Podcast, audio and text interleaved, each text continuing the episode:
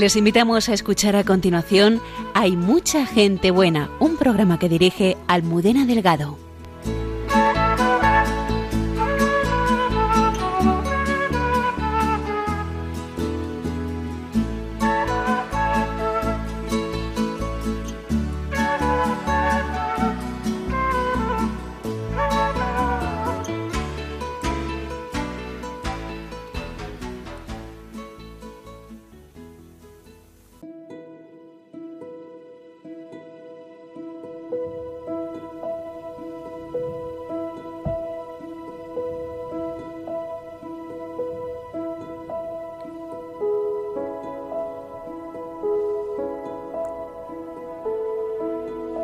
Conozco como la palma de mi mano.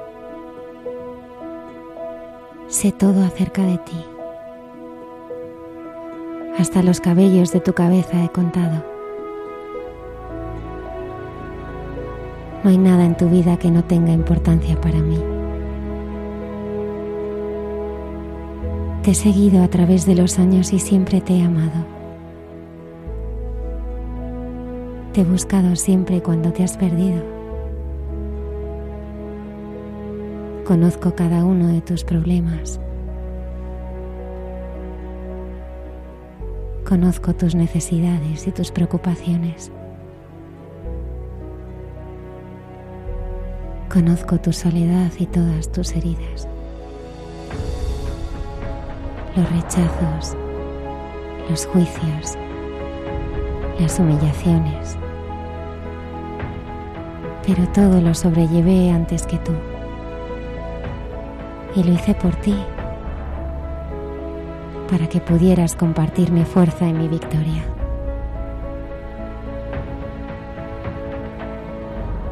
Conozco sobre todo tu necesidad de amor.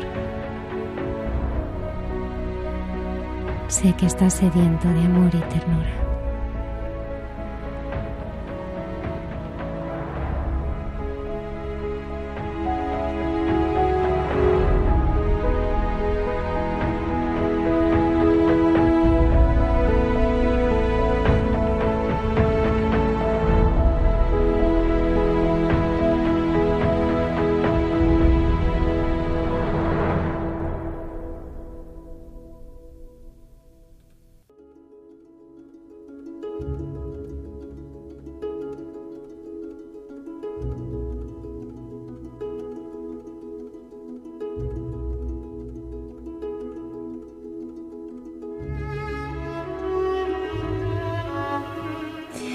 Buenas noches, bienvenidos eh, un viernes más al programa de Mucha Gente Buena. Esta noche me acompañan en el estudio Antonio Escribano, en el control, el padre Javier Mairata y el padre Isaac Parra.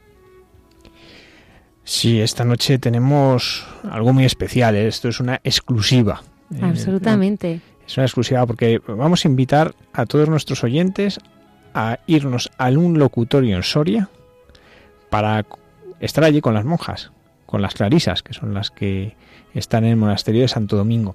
Porque ahora están celebrando un año jubilar, hace 75 años, como ahora le preguntaremos a Sor Asunción María, eh, empezó la, adoración eucarística perpetua.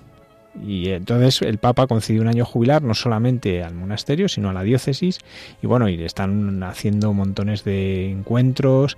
Y la verdad es que es una ocasión preciosa pues para profundizar por un lado, en la, Eucaristía, lo que significa la Eucaristía para nuestra vida, la adoración eucarística.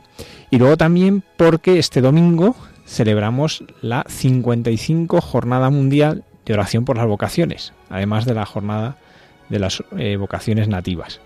Es una ocasión en que se nos invita a toda la Iglesia a orar por la vida consagrada y por tanto hemos querido unir estas dos cosas, y, escuchar este testimonio de vida consagrada nos puede ayudar a todos, primero, a darnos cuenta de lo importantes que son para nosotros y también lo importante que es que nosotros oremos por ellas. Queremos dar las gracias a Sor Asunción porque, eh, bueno, esta entrevista ha sido muy difícil eh, de conseguir. Eh, bueno, entrar en una clausura de un convento es casi imposible, ¿no? Providencialmente eh, se han dado muchas circunstancias eh, mm, muy, muy especiales para que, pudiéramos compartir esta entrevista con esta Clarisa eh, de clausura y, entrar en, en, su intimidad eh, con Dios, ¿no? Eh, ya los que son habituales seguidores de este programa saben que, nuestro, nuestro objetivo es intentar descubrir el rostro del Señor a través de cada uno de nuestros invitados. Y es un privilegio esta noche eh, contar con, con la hermana Asunción que nos va a hablar de, de, su encuentro personal con Jesucristo, ¿no? de su vocación y de su vida que para muchas personas eh, en esta sociedad en la que vivimos puede eh, resultar inútil o inservible, ¿no? Pero que para nosotros que sabemos lo que esto significa, pues es eh, fuente de, vida, ¿no? Tantísimas personas que a través de la oración de estas hermanas pueden afrontar cada día pues sus problemas, sus dificultades y encontrar un mayor sentido a todo lo que hacen. Además la, nuestras, las madres están rezando constantemente por todos nosotros. Son esa parte de voluntarios del programa que no, que no se las ve, pero que también las podemos considerar voluntarias ¿no? de, de Radio María. Por cierto, el otro día hubo encuentro de voluntarios de Radio María. Almudena, ¿qué pasó allí? Bueno, me gustaría agradecer eh, eh, a todos los voluntarios de Radio María que estuvieron el, fin de semana pasado en, el Escorial. Eh, gracias a todos por, por su cariño. Pues estuvimos en familia. Eh, fue una maravilla poder encontrar al, Padre José María Caroz, que nos precede cada viernes con su maravilloso programa Libertad a los cautivos, a tantas caras conocidas y otras que, conocí, pero fue muy, muy hermoso, ¿no? Estar unidos todos eh, en este proyecto eh, tan, tan bonito, ¿no? Como es la evangelización a través de la, de la radio y de la mano de María. Fue una experiencia preciosa. Desde aquí mando un cariñosísimo eh, saludo a todos los voluntarios y espero con mucha, mucha ilusión el, encuentro, si Dios quiere, del próximo año.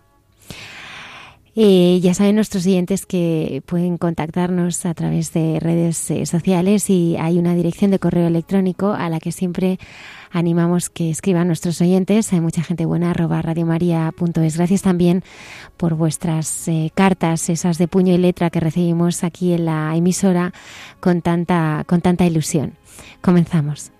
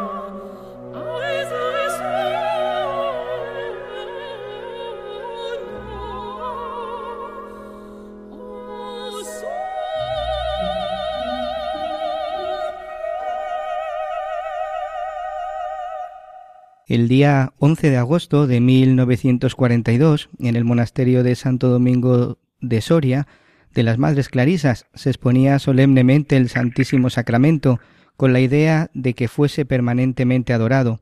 Y así ha sido durante estos 75 años, por lo que el Papa ha concedido un año jubilar. Hoy tenemos con nosotros a la hermana Asunción María, Clarisa, y queremos acercarnos a este acontecimiento y a la vida fecunda de estas contemplativas. Buenas noches, Sor. Buenas noches, eh, paz y bien a todos los radio oyentes. Paz y bien. Muchas gracias por, por atendernos en esta noche y por, por querer compartir con nosotros, pues, eh, como decía, esta vida fecunda de la vida contemplativa. Queríamos preguntarle, ¿cómo surge esta iniciativa en el año 1942? Em, vamos a ver, esta iniciativa em, surge de una hermana de nuestra comunidad que la Iglesia en el año 2014 ha proclamado ya venerable, quiere decir una hermana que pues que ha vivido en grado heroico las virtudes teologales y las virtudes cardinales, pero que fue un alma muy sencilla.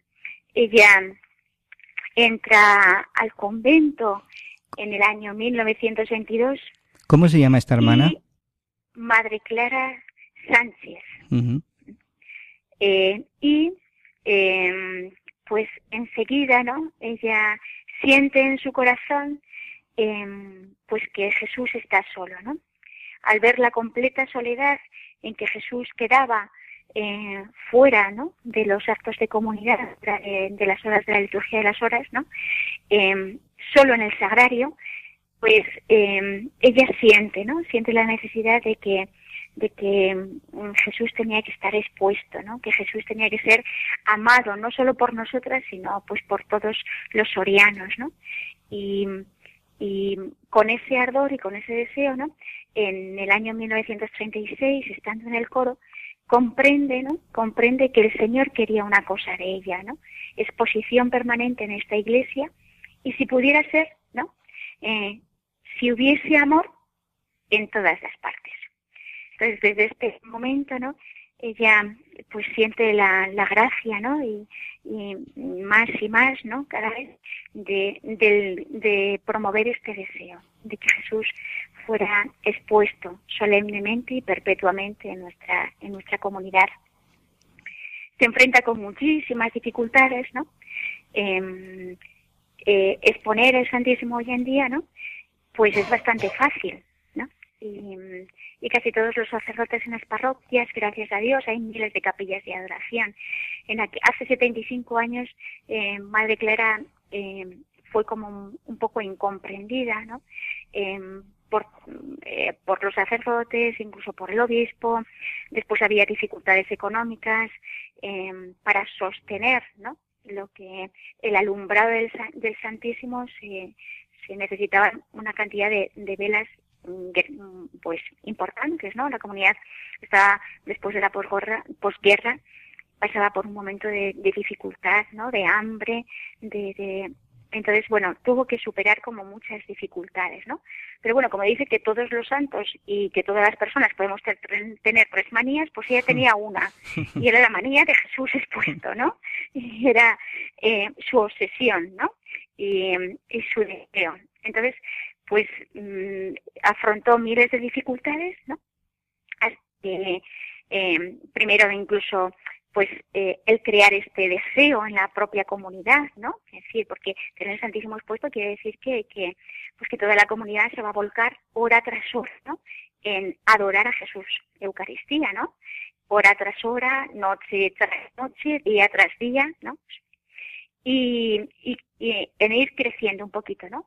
Ese, esa Eucaristía en toda la comunidad y también, pues, fuera de la comunidad, ¿no? En el pueblo de Soria. Entonces, pues, pues con amor infatigable, ¿no? Eh, pues, mm, poco a poco fue solventando todas estas dificultades, ¿no? Dificultades, pues eso, hasta, hasta económicas, ¿no? Una vez que ya le vino la ocupación de Roma, eh, pues había habido una hermana que era la cocinera, ¿no? Eh, que le había dicho, mira madre, he ido guardando todo aceite que, que teníamos, ¿no? Pues me he ido guardando todos los días una cucharadita. Y, mira, aquí tienes eh, pues cinco litros de, aceite para que podamos, eh, para que puedan ser las primeras velas, ¿no? Eh, para, para el Señor. Mm, luego no sirvió de nada porque tenía que ser cera virgen. Y bueno, pues otra vez, ¿no? Es decir, ¿dónde vamos a encontrar la cera virgen? ¿Quién nos la va a dar? ¿Cómo la vamos a proporcionar? ¿no?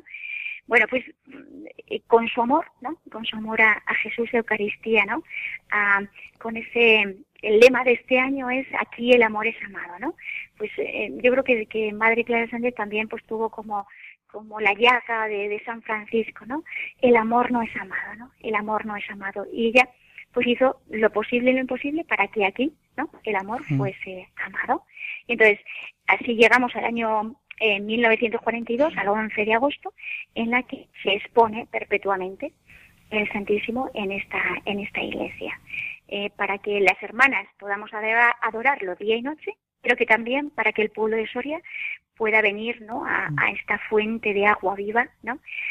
pueda venir aquí a descansar, ¿no? pueda venir también aquí a consolar al Señor, pueda venir a estar con el Señor. Sobre Asunción, los frutos invisibles aún han sido innumerables, pero ¿nos puede contar alguno de los frutos visibles que ha supuesto la adoración perpetua durante estos 75 años? Pues eso, solo Dios sabe, ¿no? Los frutos que, en, cada, en cada corazón, en cada alma em, habrá puesto, ¿no? Y, hecho el, el Señor, ¿no? Eh, creo que en estos 75 años el mayor fruto es que Jesús esté, ¿no? Siga expuesto, ¿no? La perseverancia, la permanencia, el que, el que para ello el mismo Jesús, eh, pues a esta comunidad eh, nos haya seguido dando vocaciones, ¿no? Porque sostener en una adoración perpetua día y noche supone una comunidad un poquito pues eh, de bastantes semanas, ¿no? Porque eso son muchas horas al día, 24 horas al día, ¿no? Y día tras día. Entonces, pues el, el, el fruto, ¿no? El fruto es que, que él eh, pueda seguir expuesto, ¿no? Y que, y que él haya suscitado eh, almas, haya suscitado corazones, ¿no? Enamorados que quieran desgastar su vida ante, ante él. Y eh, luego, pues, eh, cuántas, ¿no? Cuántas y cuántas almas, pues, se acercan a, a, aquí, a nuestra iglesia, que está abierta desde las 7 de la mañana hasta las 9 de la noche, ¿no? A encontrar, pues, eso, el descanso en el Señor, a, a encontrar eh, la vida en el Señor, ¿no? A querer estar, ¿no? Con, con, con el Señor. ¿Conoce algún, conoce hermano algún testimonio de estas almas, pues, que se acercan a adorar al Santísimo, a estar con el Señor, porque el Señor cambia, el Señor cambia el corazón y eso es inevitable, ¿no? Eh, eh, ¿Algún testimonio concreto de, de conversión? sí. Sí, sí, para mí el, mayor testimonio concreto de conversión, ¿no? Son nuestras hermanas mayores, que llevan a lo mejor 60 años de su vida adorando todos los días pues a lo mejor en velas un poco complicadas de, la noche, ¿no? De, por ejemplo, de, de, de 12 a 1 o de 4 a 5, ¿no? Eh, estas eh, hermanas que, que llevan esos 60 años durante día tras día, ¿no? Eh, conversión quiere decir eh, vuelta al Señor, ¿no? Y una vuelta, eso, permanente, una vida desgastada, desgastada a los pies de Jesús. ¿no? Entonces, para mí em, son testimonios de, de, conversión, son testimonios de un amor a Jesucristo, ¿no? Eh, perseverante, de un amor a Jesucristo eh, precioso. Entonces, quizá para mí, ¿eh? para mí, los mayores testimonios de conversión son nuestras hermanas mayores, Indiscutiblemente, ¿no? Dios sabrá lo que habrá hecho en el corazón de muchas almas, ¿no? Y solo Él lo sabe y, quedará en la intimidad, pues, muchísimas cosas. Eh, tantos casos, ¿no? Y tantos testimonios de, de, personas que han encontrado aquí la paz, de personas que, que al entrar en nuestra iglesia, pues después de a lo mejor 40 años de, estar fuera de la iglesia, el entrar en nuestra iglesia, al ver el Santísimo, el vernos rezar o el vernos cantar, eh, les ha vuelto, ¿no? Ha llevado a, volver, ¿no? A, al Señor, a volver a confesarse, a volver a, recordar, ¿no? Si es que yo iba con mi madre ante el Santísimo, ¿no? Y, he vuelto aquí a recuperar la paz, ¿no? Em, o testimonios, ¿no? Este, en este momento estoy recordando una, una, el caso de una joven, ¿no? Eh, con veintitantos años, que había estado en algún grupo, que mm, había tenido una cierta vida mm, pues con el Señor y, dentro de la Iglesia, pero que como a los 18 años, 19 años, pues deja la Iglesia, ¿no? Y una noche, ¿no? Después de, estar completamente pues borracha, después de, tomarse la píldora el día después, em, el único sitio donde tiene que, donde puede y sabe, ¿no? Que va a ser acogida y que sabe que, eh, que va a encontrar la paz, ¿no? En el, al único sitio donde se atreve a acercarse es a Jesús, Eucaristía, ¿no? Em, a llorar ante Él, ¿no? A, a, a pedirle perdón, ¿no? Y a saberse amada así ante él. Entonces, yo creo que los, bueno, pues que, que, que los testimonios de conversión son inmensos, porque porque Jesús, ¿no? Cuando estamos hablando de Jesús Eucaristía y de Jesús expuesto es que Jesús está vivo, que Jesús está realmente presente. Entonces, la presencia del Señor, pues, atrae, eh, consuela, em, sana, Mm, da gozo, mm, da paz, mm, nos muestra como su amor, ¿no? nos muestra cómo amarle. ante Él es donde realmente pues toda alma encuentra el todo de su vida. ¿Y este año jubilar, cómo, lo están viviendo? Esta gracia que ha sido la, concesión de este año jubilar. Pues eh, este año jubilar eh, hemos tenido la gracia ¿no? de que Mm, la diócesis de Soria no haya tomado solo que este año jubilar sea para las clarisas, sino lo ha hecho pues extensivo para toda la diócesis de Soria. Em, entonces el obispo em, lo ha tomado como, como, pues como un momento de gracia para, para toda la diócesis, eh, ha nombrado un delegado para el año jubilar y un poquito este, este sacerdote que se está desviviendo em, para que Jesús sea amado, ¿no? Está eh, bueno, pues está, está, estamos haciendo miles de, de, celebraciones, ¿no? Eh, celebraciones, encuentros con, con diferentes pues, grupos de aquí de Soria, eh, eh, un momento muy bonito están viniendo todos los arciprestazgos con, con todos los sacerdotes que hay en esos arciprestazgos, ¿no? Eh, estamos hablando de la realidad de, Soria, ¿no? La realidad de que a lo mejor un sacerdote pues lleva 30, 30 pueblecitos en los que a lo mejor en cada pueblecito hay una persona, ¿no? Entonces el testimonio de, de, de acercar, ¿no? Eh, toda esta gente de una fe sencilla, pero una, de una fe recia, de, de sacerdotes que, que viven eh, mm, solos, Em, que viven em, pues nada, dedicados, entregados en sus pueblecitos, ¿no? Con dos, tres personas, ¿no? Pero entregados a Jesucristo, entregados al Señor. Eh, también están eh, viniendo pues diferentes grupos de, de, otras provincias ¿no? con, con, sacerdotes y también está siendo como muy enriquecedor el encuentro con, con la iglesia, ¿no? el encuentro con pues eh, con los cardenales, con los obispos, mm, ha venido, hemos tenido la gracia de, en algunos momentos importantes, como es el día del fallecimiento de Madre Clara, como el de, fue el día de su nacimiento, de que pues haya venido mm, Monseñor Carlos Amigo Vallejo, em, hace la semana pasada vino el Monseñor eh, Ricardo Blázquez, em, estos dos cardenales, entonces el encuentro con ellos también nos está pues como abriendo mucho, ¿no? A, conocer de cerca lo que es la Iglesia, eh, a conocer de cerca eh, la, realidad de la Iglesia en España eh, y a tomar como,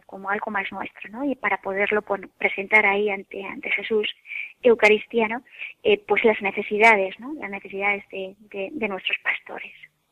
Si para San Francisco y Santa Clara mm, los sacerdotes Em, son algo importante, ¿no? No algo importante, sino importantísimo, ¿no? El amor a, los sacerdotes, pues eh, esto también nos está llevando, ¿no? A, un, abrirnos, ¿no? A nuestro corazón mm, de una forma más cerca a, las necesidades de la Iglesia, a las necesidades de, de, los obispos, a las necesidades de cada sacerdote.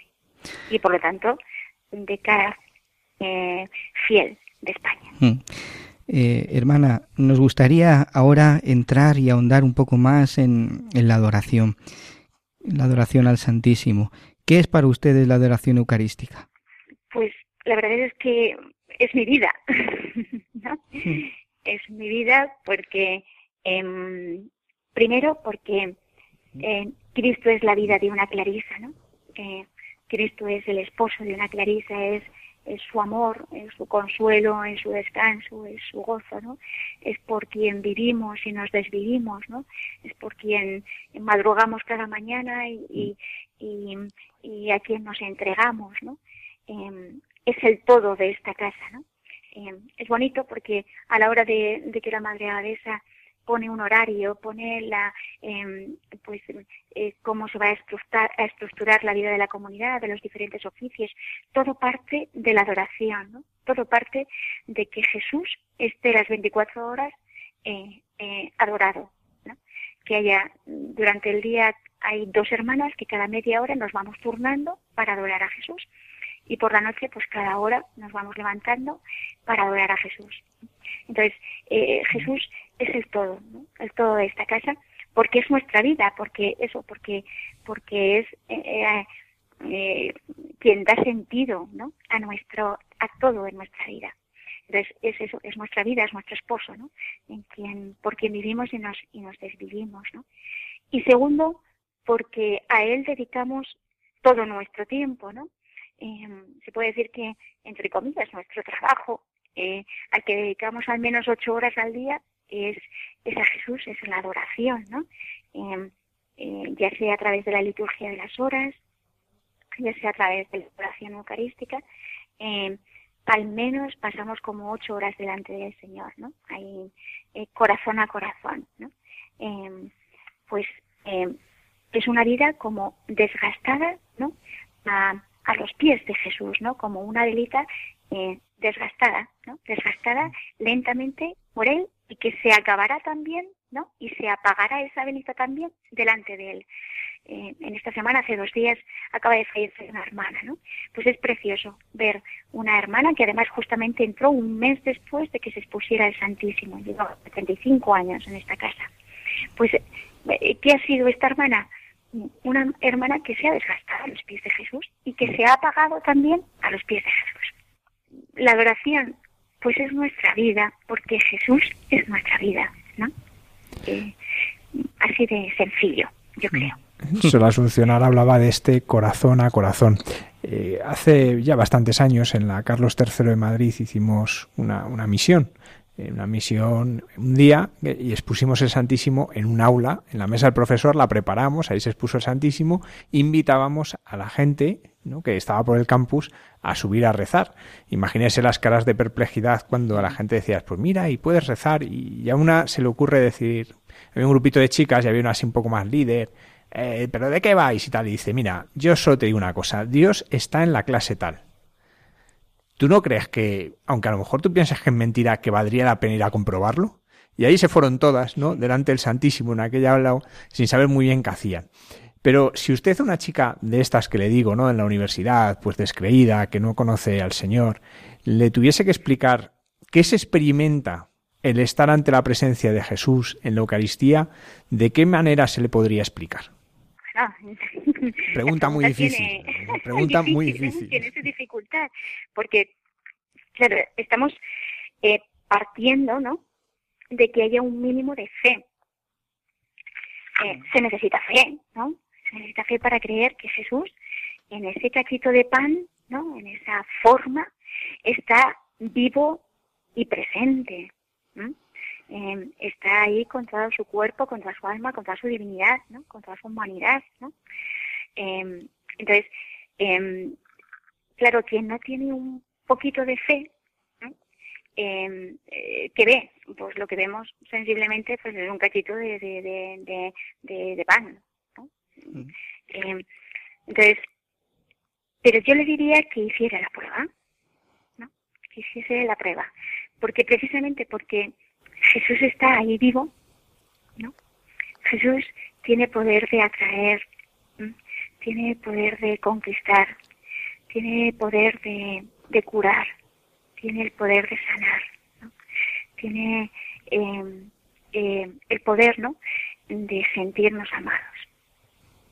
Entonces, es un poquito el, el, el bueno, pues el, el hacer la prueba, ¿no? Es verdad que a lo mejor no tienes fe, pero, pero vete sin paraguas, ¿no? Vete sin paraguas para que te caiga el agua encima, ¿no? Vete abierto, ¿no? Vete abierto y, y, y, y, me cuentas, ¿no? Me cuentas si estás con un corazón medianamente abierto, ¿no? Eh, lo que Dios directamente de su corazón ahí vivo puede hacer a tu pobre corazón.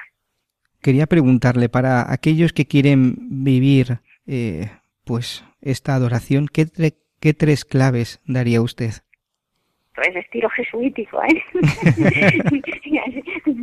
pues copias al Papa, tres claves. tres claves.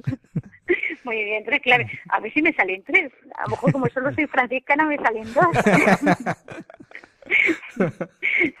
bueno, yo lo intento, lo intento. A ver, ¿qué tres claves? Pues yo creo que la primera clave, y que no debemos de dar por supuesta, es caer en la cuenta eh, ante quién estamos.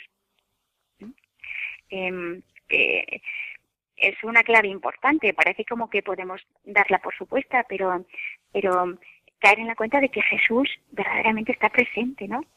Eh, que está, está presente en la custodia, ¿no? Que me mira, que, que además está presente por mí, ¿no? Yo diría que la Eucaristía es el sacramento del por ti, ¿no? ¿Por quién está presente ahí el Señor? Pues por mí, ¿no? ¿A quién está esperando? A mí. Eh, ¿A quién quiere mirar, no? Eh, pues a mí, ¿no? Eh, una vez me contaron, ¿no? Y, a mí aquello me impresionó y lo cuento muchas veces. Y a lo mejor, pues, pues a los que escuchan Radio María esto también les ayuda, como me, me ayuda a mí, ¿no? Eh, pues una vez me contaron. Que una joven eh, fue como voluntaria a la India con las misioneras de la caridad, ¿no? Eh, a un centro de niños muy discapacitados. Y, y todos los días las hermanas de la, de la caridad les hacían correr a los voluntarios, ¿no? Porque decían que a, las 10 de la mañana los niños tenían que estar en la capilla, ¿no?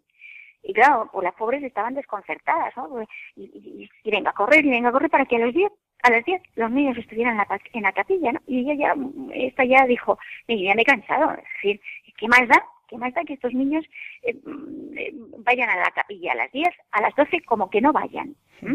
Pero estos niños en realidad no saben ni dónde están no saben, mm, eh, vienen, pues eso, eh, eh, como vienen, ¿no? Pues con sus gritos, casi todos eran autistas profundos, eh, mm, no saben si les hemos cambiado de cuarto o no, no saben ante quién están, ¿no? ¿Por qué, no? Si, si no saben ni dónde están, ni, ni, ni ni si entran, si no entran, ¿no? Ni qué más da el traerlos que no. Y la misionera de la caridad les dijo, mm, a ellos les da igual, ¿no? A Jesús no les da igual verles. A Jesús no les da igual que vengan o que no vengan, ¿no? Em, esto es lo importante. La primera clave yo diría que, que no es importante, tan importante como esto, estoy yo, ¿no? Sino ante quién estoy. Y que ese que está ahí está para, por mí, ¿no? Está esperándome a mí, está deseando verme, ¿no? Está mm, mm, deseando comunicarme su amor, está deseando, eh, pues, eh, entregarse, ¿no? Nosotros muchas veces, no sé, a lo mejor a la gente no le pasa, a las clarisas nos suele pasar, ¿no? que a lo mejor estamos, pues, como los bancos de la iglesia, o o, a lo mejor estamos, pues eso, eh, llenas de aullidos por dentro, ¿no? Eh, no es fácil serenarse, ¿no? Y serenar todo en nuestra mente, en nuestro corazón para estar delante del Señor. Eh, no es importante cómo estamos, ¿no? Que también hay que cuidarlo, pero no es lo más importante cómo estoy o qué siento, ¿no? Sino lo importante es que, que Él está ahí, ¿no? Y que Él está amándome.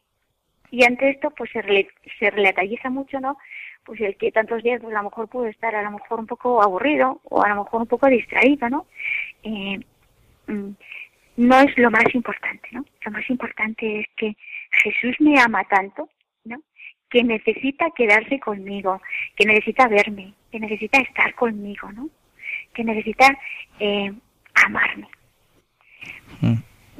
Quizá la primera clave eh, sería esa, ¿no? Ante quién estoy, ¿no? Y ante quién me mira, ante quién me ama. Mm, la segunda, ¿no? Es mm, ponernos ante Jesús como estamos. Mm, no tenemos que maquillarnos delante de Jesús. Es muy bueno ponernos ante Jesús ahora así y como estoy. ¿no? Mostrarle, mostrarle mi corazón, mi corazón que puede estar herido, mi corazón que puede estar em, eh, angustiado, mi corazón que no comprende, mi corazón que, que, que no encuentra la paz, mi corazón que está angustiado, ponernos así, así, ¿no? así delante del Señor como estoy, con transparencia, ¿no? Con mucha transparencia, con mucha confianza, con mucha sencillez, ¿no? Y, y saber que así Él nos mira amándonos, ¿no? Para que eso pues podamos sentir, ¿no? Podamos sentir como, como Él nos ama, ¿no? Y como Él llega a nuestro corazón. Y, y bueno, pues para esto nos puede ayudar la palabra de Dios, nos puede ayudar pues rezar el rosario, nos puede ayudar simplemente estar, mirarle, ¿no? dejarme mirar por él. Y mm, la tercera clave, ¿no? pues podría ser, ¿no? Creo que es muy importante el permanecer, el perseverar.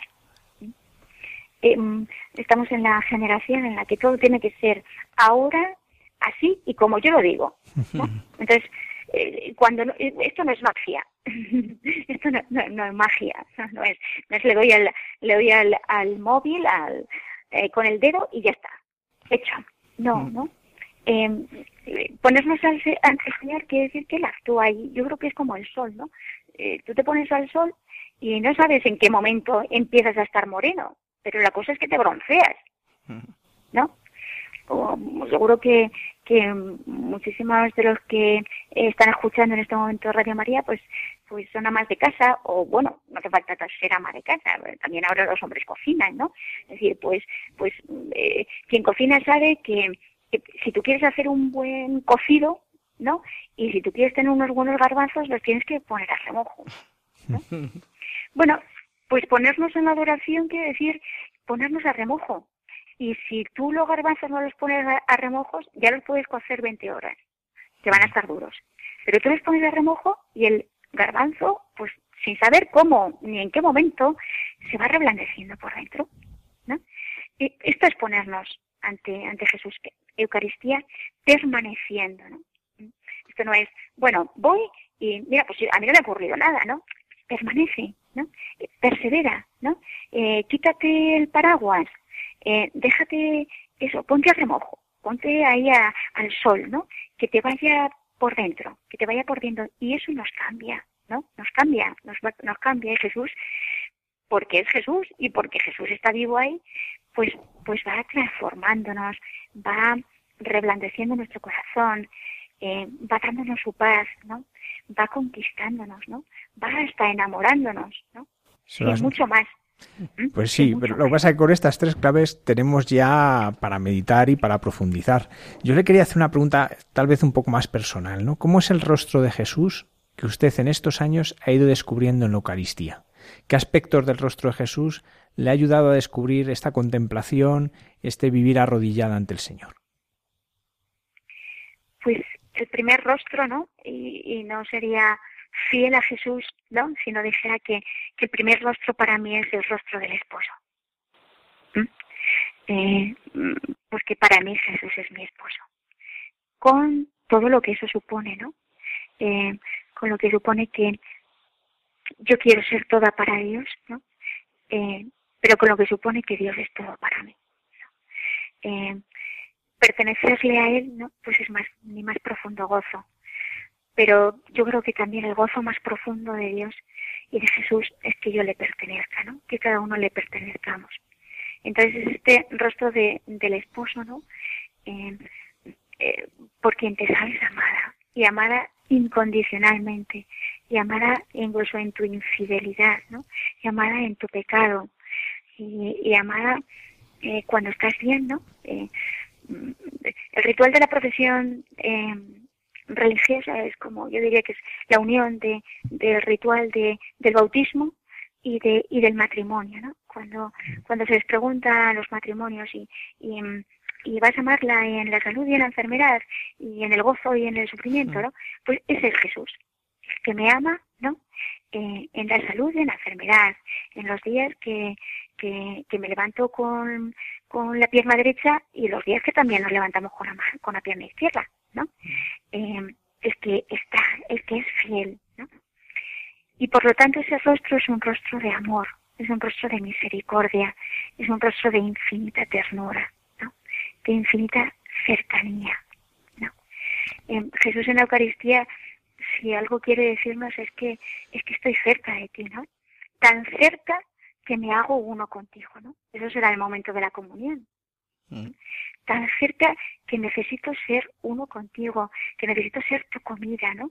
Cuando una madre está ante su niño, ¿no? Y le está contemplando y dice, yo comería besos, ¿no? Pues, pues, pues, pues, ese Jesús, el que nos come a, besos y el que, el que hace que nos le comamos a él, ¿no? Entonces, es el, el rostro, ¿no? Eh, pues eso, del esposo, del que nos ama, del que es fiel, ¿no? Del que del que poco a poco va como enamorando nuestras vidas, ¿no? Y es el rostro también, pues, pues del Padre, ¿no? El Padre, lo que significa la paternidad, escucharán muchos padres de familia, tantos madres como padres, ¿no? Eh, ellos saben lo que es ser padre, ¿no? Saben todo el amor que supone en un corazón de padre y todo el sufrimiento que hay en un corazón de padre, ¿no? Eh, pues eh, Jesús en la Eucaristía, ¿no? Es también, ¿no? Ese este, este Padre que tiene entrañas de misericordia, ¿no? que se estremece, que se estremece al vernos, ¿no? que, que, que, que en su amor imparable sale a buscarnos, ¿no? donde sea, ese Padre que es capaz de bajar con nosotros a nuestros infiernos. Ese Padre que cualquiera de los padres que me escuchan son capaces de acompañar a, a sus hijos en, en situaciones límites, ¿no? Como puede ser un hijo en, que esté en la droga o un hijo que sea alcohólico, ¿no? Uh, un hijo que, que mm, pues que no quiera saber nada con sus padres, ¿no? Ese es el amor de Dios, ¿no? Yo diría que es el amor del esposo y el amor materno paterno unidos, ¿no? Unidos. Sor Asunción, eh, nos, la verdad es que nos está diciendo cosas que nos ayudan tanto para, para, nuestra vida de oración y para nuestra vida de fe que ahora lo que vamos a hacer es un, pues un momento para escuchar eh, una pieza musical que nos ayude a reposar estas cosas que nos ha dicho, para que nos ayude un poco a colocarlas en el corazón y, luego continuamos en esta entrevista hablando de algo que ya ha apuntado usted eh, al hablarnos del ritual de la profesión religiosa, que es la vocación de una clarisa. Vamos a escuchar ahora una pieza de, que nos habla de esta adoración a Cristo Eucaristía.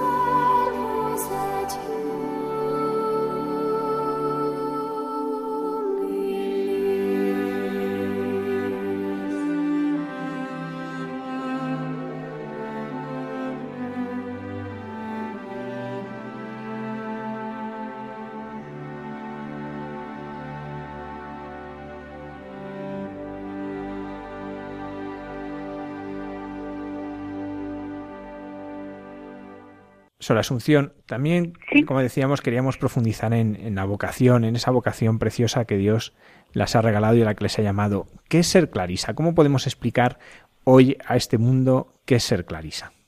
Vamos a intentarlo. pues em, Clarisa es una hija de Santa Clara. Em, eh, sería un, poco ¿no? hablar de, de, lo que es Santa Clara, ¿no? En, en, en la iglesia, ¿no? Eh, y pero, pero sería precioso. Eh, es algo que tendréis que hacer en otro programa, que los sacerdotes estudiéis a San Francisco y a Santa Clara y que habléis un poquito de lo que es Santa Clara, a ver si, si lo habéis descubierto. Bueno, os encomendaremos al Padre Alberto Rollo, que es nuestro especialista en santos, y tiene de hecho una sección en que nos va desgranando la vida de los santos. Entonces se lo, se lo pues, encomendaremos a él, aunque a nosotros también nos pondremos a la tarea. Muy bien, bueno, pues un compromiso, compromiso ahí adquirido. Eh, ¿Qué es ser Clarisa? Santa Clara eh, es la primera mujer que escribe una regla y ella inicia así. Eh, la forma de vida de la orden de las hermanas pobres de Santa Clara es seguir el Santo Evangelio. Em, en ese nombre que nos da Santa Clara, hermanas pobres, eh, yo creo que, que, viene ya un poquito definido lo que para Santa Clara es ser clarisa, ¿no? Em, somos dentro de la Iglesia, eh, pues unas almas dedicadas a la vida íntegramente contemplativa, dedicada al Señor, ¿no? Sin ningún tipo de otro apostolado en la Iglesia o el apostolado eh, que es importante del testimonio y de la oración, ¿no? Y eh, con estas dos características, ¿no? Eh, ser hermanas y ser pobres. Em, San Francisco y Santa Clara, ¿no? Algo de lo eh, importantísimo en su carisma es, es em, la alegría. Y me gustaría que esta noche, pues, eh, fuera un testimonio de, del gozo que solo, ¿no? Lo da Jesucristo, del gozo de, de pertenecer al Señor, ¿no? Em, ellos decían que, que, cuando saliéramos a nuestros locutorios, eh, que es el lugar donde, donde tenemos el contacto con, con, la gente, ¿no? Hiciéramos amable a Dios, ¿no? Y, y de verdad que cuando me dijeron este programa, pues llevo eh, rezando por todos los que escuchen este programa, ¿no? Y, y, lo único que me gustaría es hacer amable a Dios en esta noche, ¿no? Eh, que, la gente saliera con más ganas de amar al Señor, ¿no? Y que, que todos los que me escucháis si alieréis con, con la certeza de decir, oye, qué bueno es este Dios, ¿no? Qué bueno es Dios. Eh, bueno, pues eso nosotros lo vivimos, ¿no? Esa alegría la vivimos en una vida profundamente fraterna, en la que es una fraternidad eh, eh, casi más materna que fraterna. Santa Clara tiene, eh, sí, tiene em, una cita, ¿no? En la que dice, em, si una madre carnal ama a su hija, ¿no? Cuanto más la hermana en el espíritu deberá amar y cuidar a su hermana espiritual. Bueno, pues este es, ¿no? Esto es lo que, lo que eh, Santa Clara nos pone como fraternidad, ¿no? Una fraternidad con entrañas de madre, ¿no? Una fraternidad eh, entre nosotras como muy cercana. Nosotras todo lo hacemos en común, ¿no? todo en silencio, pero todo en común. Nuestro trabajo no es cada una en la celda, sino que nuestro trabajo es, eh, de hecho nosotras aquí en Soria, pues nos dedicamos a la repostería. Entonces, pues, eh, eh, todas vamos a este trabajo, que además es muy bueno porque ves a las hermanas más ancianitas, ¿no? Pues que simplemente tienen que desplegar las cajas, ¿no? Otras, pues habrá hermanas que tengan que hacer las masas, que supone un trabajo más duro, otras tendrán que saber echar las pastas, ¿no? Y cortarlas y, y otras pues a lo mejor saber empaquetarlas, ¿no? Entonces es un trabajo que además nos permite que toda la comunidad puedan, desde las hermanas más mayores a las más jóvenes, eh, puedan hacerlo, ¿no? Pero eso en una vida intensamente fraterna. Eh, tenemos muchas horas de coro, pero también es es este, excepto los ratos que tenemos de oración, que son pues de dos en dos o de una en una por la noche, pero nuestras horas de oración personal, que tenemos dos horas de oración personal, es toda la comunidad todas en silencio ante Cristo Eucaristía, pero todas. Los ratos de, liturgia de las horas, ¿no? en que celebramos la liturgia de las horas, pues es también toda la, toda la fraternidad, ¿no? Y nuestros ratos pues de recreación también las hermanas tenemos nuestros ratos un poquito de, de bueno pues de, de recrearnos no de, de comentar no eh, pues mm, los sucesos de eh, que han pasado en ese día, eh, de cómo está la familia, ¿no? A lo mejor han venido una, eh, los padres de una hermana a verla al locutorio. ¿Cómo están tus padres? ¿Qué ha pasado, no? ¿Qué, ¿Cómo tal? Oye, mira, pues me han dicho que pidiéramos por tal persona, por tal intención, por tal necesidad. Bueno, pues una vida, eso, fraterna, ¿no? Una vida muy fraterna con entrañas de madre, ¿no? Nuestras constituciones dicen que que deberíamos ser, ¿no? Que deberíamos ser las manos y el corazón de Dios para cada hermana en la fraternidad. Apuntan alto, ¿verdad? ser las mismas manos y el corazón de Dios para, para cada hermana de la fraternidad, no una fraternidad solo eh, que, que se restringe a, a, a esta comunidad, ¿no? Una fraternidad que es todo el mundo. Eh, ninguna vida, ninguna vida de los que nos escuchan nos es indiferente a una Clarisa. No puede sernos. Eh, Sor, ¿qué sentido tiene que una mujer lo deje todo y viva su, su vida aparentemente solo de muros para adentro? Porque hoy, pues efectivamente, como ya sabemos, la, la vocación a la clausura no es entendida, ¿no? Y, incluso ni siquiera en algunas ocasiones dentro de la vida de la Iglesia. ¿Qué sentido tiene eh, la vida de clausura? Yo comprendo que sin fe no tiene ningún sentido. Eh, quien no cree en el amor de Dios, ¿no? Y en el amor de Dios manifestado en Cristo Jesús, ¿no? Eh, no tiene tiene poco sentido porque eh, porque eh, humanamente no hacemos cosas, ¿no? se entiende, ¿no? que que alguien se entregue a Dios, pero pero bueno, cuide de los enfermos, y se entregue que alguien, eh, se entiende que alguien se entrega a Dios, pero de clases, ¿no? Al menos hay algo que hacen, ¿no? en esta sociedad en la que además mm, eh, queremos que, y se está dedicando a que, a que la vida de Dios desaparezca, eh, todo es muy importante excepto Dios. Hmm. Entonces, em, la vida de la Clarice está para, para manifestar ante los demás que no hay nada más importante que Dios. Em, ahora hay montones de ONGs que se dedican a los pobres, a los enfermos, a, ¿y a quién? ¿Y a Dios? ¿no? Em, ¿A Dios quién, quién, quién se dedica? ¿Es que Jesús no tiene corazón? ¿Es que Jesús mm, no nos necesita? ¿Es que Jesús eh, no, no necesita ser amado? Mm, entonces, comprendo que para quien no tiene fe, eh, nuestra vida es aparentemente inútil. Para quien tiene fe y conoce a Jesucristo, Santa Clara lo resume así, ¿no? Ama totalmente a quien totalmente se ha entregado por ti. Si yo he visto cómo he sido amada, si yo he visto hasta dónde he sido amada, eh, no puedo hacer otra cosa que entregar totalmente mi vida a Cristo. Aquel que, como decía a Santa Ángela de Foligno, em, Ángela, una santa franciscana, Ángela, no te ha amado de bromas. Pues nuestra vida quiere, quiere ser eso, un amor verdadero al Señor, un amor no de bromas, un amor entregado totalmente se las mencionan ustedes en la iglesia, tienen esta, esta dimensión contemplativa. Eh, en un mundo en el que, bueno, pues hay tantas personas evangelizando, ¿cómo se sienten ustedes unidas al ministerio de sacerdotes, a las religiosas y los religiosos de vida activa, a los misioneros? ¿Cómo sienten esa vinculación con ellos? ¿Cómo, cómo experimentan? Porque nosotros experimentamos que si no fuese por su oración, por su sacrificio, por su ofrenda, todos nuestros esfuerzos serían estériles. Pero ¿cómo lo viven ustedes desde allí?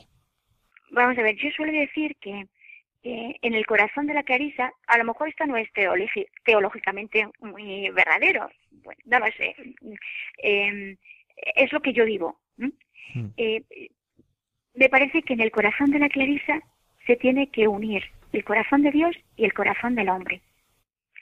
Em, eso queda así dicho, eh, eh, parece muy bonito. Mm. Eh, pero eso quiere decir que, que, mm, tenemos que tener, estar dispuestas a ser un corazón traspasado. Traspasado por todos los gozos, sufrimientos, preocupaciones, dolores, angustias de cada hombre. Y traspasado también por lo que significa el amor no amado de Dios. Y dentro de eso, ¿no? Eh, quizá, eh, pues, eh, los que más de cerca, ¿no? Los que más de cerca traspasan nuestro corazón, pues es el amor a los sacerdotes, el amor a los misioneros, eh, el amor a los religiosos, ¿no? Porque, porque así también son, ¿no? En el corazón de Dios, son sus elegidos, ¿no? Carismáticamente, ya lo he dicho antes, eh, San Francisco Santa Clara eh, tienen un amor inmenso, ¿no? especialmente a los sacerdotes. Entonces, hasta carismáticamente, eh, pues este amor a, los sacerdotes, este entregarnos por ellos, este sacrificarnos por ellos, pues lo tenemos muy cerca. San Francisco, que, que es así de, mm, pues de sencillo y natural, ¿no? en la época de San Francisco, pues los sacerdotes, había muchos sacerdotes que no vivían muy dignamente, ¿no? Y para explicárselo a sus hermanos, el amor tan grande que tenían los sacerdotes, decía, mira, si viene en este momento, se me aparece San Lorenzo, que es diácono, fue solo diácono, y al mismo tiempo que está San Lorenzo que viene hacia mí, eh, viene hacia mí un sacerdote que yo sé que es indigno, que yo sé que no vive eh, según lo que tiene que vivir, le diría a San Lorenzo, espera un poquito y me iría a echarme a los pies del sacerdote y a besarle las manos. Em, esta es nuestra vida, ¿no? Nuestra vida es eh, cuidar del Señor y de las cosas del Señor y por lo tanto de quien nos trae, ¿no? Eh, al Señor cada día. No tendríamos Eucaristía si cada día no hay las manos de un sacerdote que nos trae a Jesús, ¿no? que nos trae esa Eucaristía. Y lo mismo con los misioneros, ¿no? Y lo mismo con los religiosos, que, que son los consagrados al Señor, los que más de cerca tienen que amar al Señor, ¿no? Pues nuestra vida está muy, muy vinculada a ella, ¿no?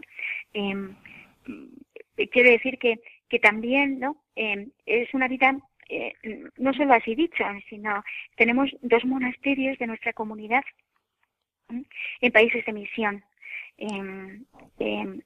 uno que fundamos eh, hace 34 años en Zimbabue. Allí no había ningún convento de vida contemplativa y los misioneros necesitaban, ¿no? Necesitaban eh, que, que, que hubiera allí monjas dedicadas exclusivamente a la contemplación, ¿no? Para, para, para que la iglesia estuviera completa, ¿no? Y para que eh, pues todo lo que ellos ejercen con su apostolado fuera sellado también, ¿no? Con, con el signo de la oración, ¿no? Y, y tuviera eficacia. Y entonces, pues desde hace 34 hermanos, eh, cuatro, perdón, 34 años, hay cuatro hermanas de nuestra comunidad, ¿no? Que, se fueron allí, se fueron allí a Zimbabue, a un país que no conocíamos absolutamente nada, eh, donde no teníamos absolutamente nada, ni un convento, ni un terreno, ni un nada, ¿no?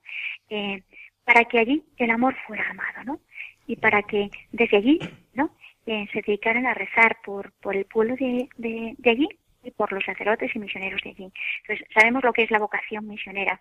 Y hace también diez años, lo mismo, los eh, eh, los obispos de, Mozambique nos insistieron con, eh, con mucha insistencia, ¿no? Si se cabe, eh, si se puede decir así, para que fuéramos, ¿no? Para que estuviéramos presentes allí en, Mozambique. Y, y, bueno, pues ahí también cuatro, se fueron cuatro hermanas, en las que con muchísimas vicisitudes, ¿no? Muchísimas vicisitudes, pues ahora tienen un pequeñísimo mm, monasterio eh, donde vive, donde pues ya también ha, empezado a, surgir vocaciones. La, la, la misión de, de, Zimbabue ya es una misión pues estabilizada, ya eh, la abadesa es, es autóctona, es, de allí, la maestra también, ¿no? Y bueno, pues em, em, vivimos muy de cerca, ¿no?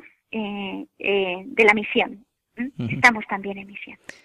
Eh, yo he tenido la, gran suerte de poder estar allí en el monasterio de Santa Clara en, Soria y efectivamente en, el locutorio pues lo que se respira es alegría, amor de Dios, paz.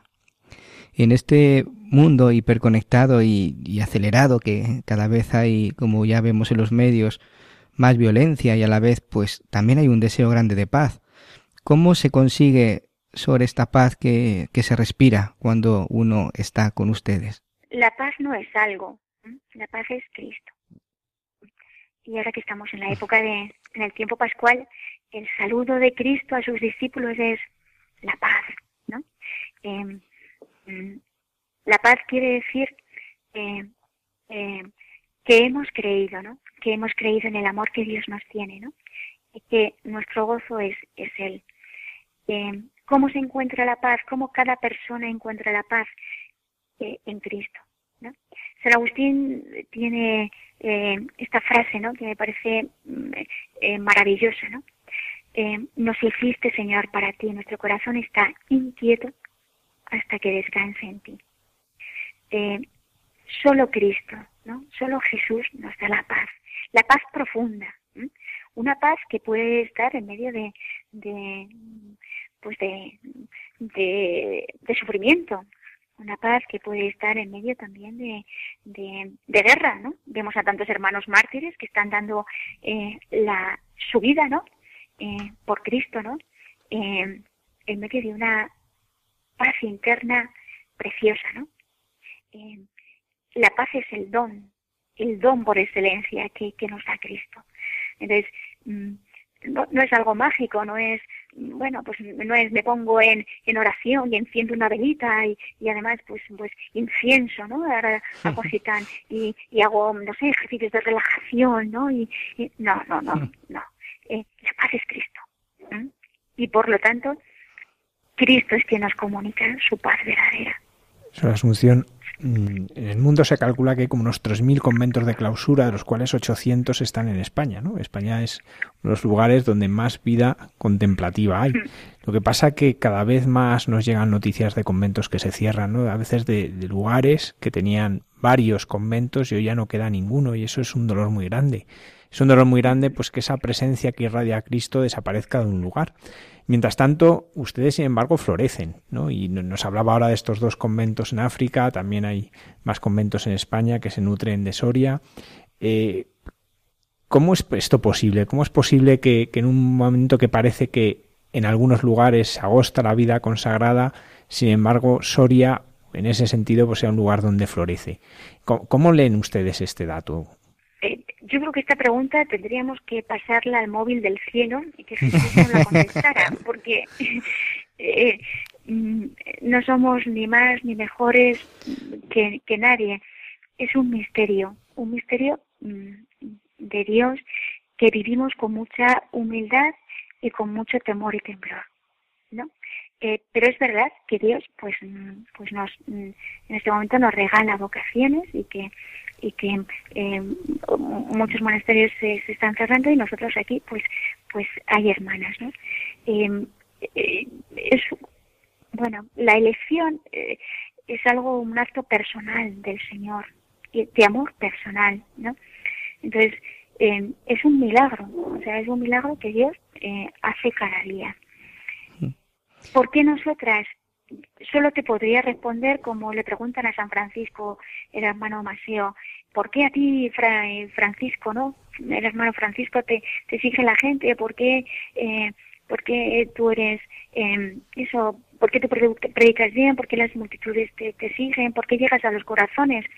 Y, San Francisco lo único que puede responder es pues porque quizá no haya alguien en todo el mundo más pobre y más y más mm, pues alejado, pues eso, más pecador que yo. ¿Y qué es lo pues, que...? Pues a lo mejor es por eso, porque no hay nadie en este mundo más pobre y más alejada que nosotros, ¿no? Que eh, también es verdad, ¿no? También es verdad que un alma santa, como ha sido la venerable Madre de Clara de la, Clara de la Concesión, eh, pues los santos atraen los santos nos empujan, los santos nos estimulan eh, y los santos perduran. En, en la vida. Y donde hay un, una persona santa, es un reguero de vida alrededor. Entonces, si pudiera ser algo explicable, pues, pues yo creo que a lo mejor eso, nuestra mm, pobreza y, y, la figura de, de, la venerable Madre Clara, ¿no? de, esta hermana santa, ¿no? Que, que pues que sigue eh, pues haciendo que este monasterio eh, pues tenga vida, ¿no? Ella eh, su santidad fue que se adelantó un poquito a las directrices del Concilio Vaticano II ¿no? y, fue un, y fue una renovadora para nuestra comunidad en volver a lo que era el franciscanismo primitivo, ¿no? Y volver a la primera regla de Santa Clara, a la exposición del Santísimo, a, a vivir pues de la pobreza, de la providencia, eh, a vivir una vida pues, de trabajo, a la escasez. Eh, entonces, Mm, bueno, pues eh, los santos eh, siguen durante el tiempo eh, vivos y, esta figura de, Madre Clara, ¿no? Mm, de esta santa silenciosa, sencilla y alegre, ¿no? pues yo creo que, que sigue, ¿no? Que sigue, pues, haciendo que esta comunidad, pues siga siendo florezca, ¿no? Ella eh, cuando en la comunidad aquí todavía eran 20 hermanas y, todavía era difícil exponer el Santísimo, pues era muy, eh, tenía muchas genialidades, ¿no? Y entonces pues ella dijo, pues mira, yo voy a poner ante el sagrario 50 piedrecitas para que tú, Señor, tenía una fe como, como, vamos, una fe grandísima, para que tú estas 50 piedrecitas las conviertas en 50 almas, en 50 clarisas que te adoren constantemente. Y, así ha sido. Que desde, que desde aquel momento nunca la comunidad mm, ha sido menos de 50 hermanas. Al revés, en este momento somos 99 eh, hermanas, eh, pues eso, un poco eh, ayudando también en otros conventos, como pueden ser Medina Celi, Valdemoro, ¿no? y con dos fundaciones, una en Mozambique y otra en Zimbabue. los santos, pues eso, quien tiene fe de verdad, arranca del Señor lo que tenga que arrancar, ¿no?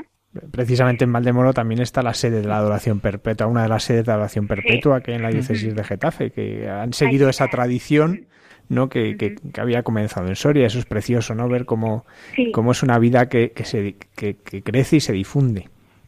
¿Qué es lo que...? La mayoría, ¿no? La mayoría, perdón, la mayoría de, de las vocaciones que actualmente tenemos, eh, pues vienen, eh, vienen de ahí. Especialmente de la adoración aquí. Em, eh, la adoración em, em, transforma, ¿no? Y corazones. Eh, si en este momento hay diez noticias, ¿no? pues casi todas, ¿no? Yo podría decir que las diez noticias, lo que les ha atraído ha sido la adoración. Cristo vivo. Precisamente eso es lo que quería preguntarle yo, Sor. ¿Qué es lo que le atrae a una chica de hoy en día, la vida de las clarisas? Pues mm, yo creo que es esto, Jesucristo en, en, expuesto, Jesucristo adorado.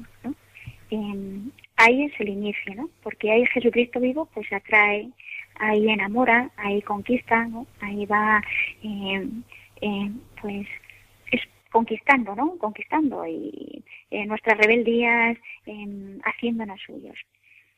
Es verdad que los jóvenes de hoy son muy auténticos, y, y entonces yo creo que buscan radicalidad, que buscan radicalidad no quiere decir cosas mm, extremistas, ¿no? Radicalidad viene de la palabra raíz, ¿no? Y ir, ¿no? A lo profundo de las cosas, ¿no? Eh, los jóvenes hoy en día buscan, buscan el ir a, a lo profundo, ¿no? Y no se conforman cualquier cosa, eh, con cualquier cosa. Entonces, cuando encuentran, pues, eh, eh una vida, ¿no? Que realmente quiere, eh, con eficiencias, eh, pues quiere ser de verdad de Cristo, ¿no? Eh, con una, una vida, no sé, em, seria, ¿no? En el seguimiento de Cristo. yo creo que también eso, pues, pues les atrae, ¿no?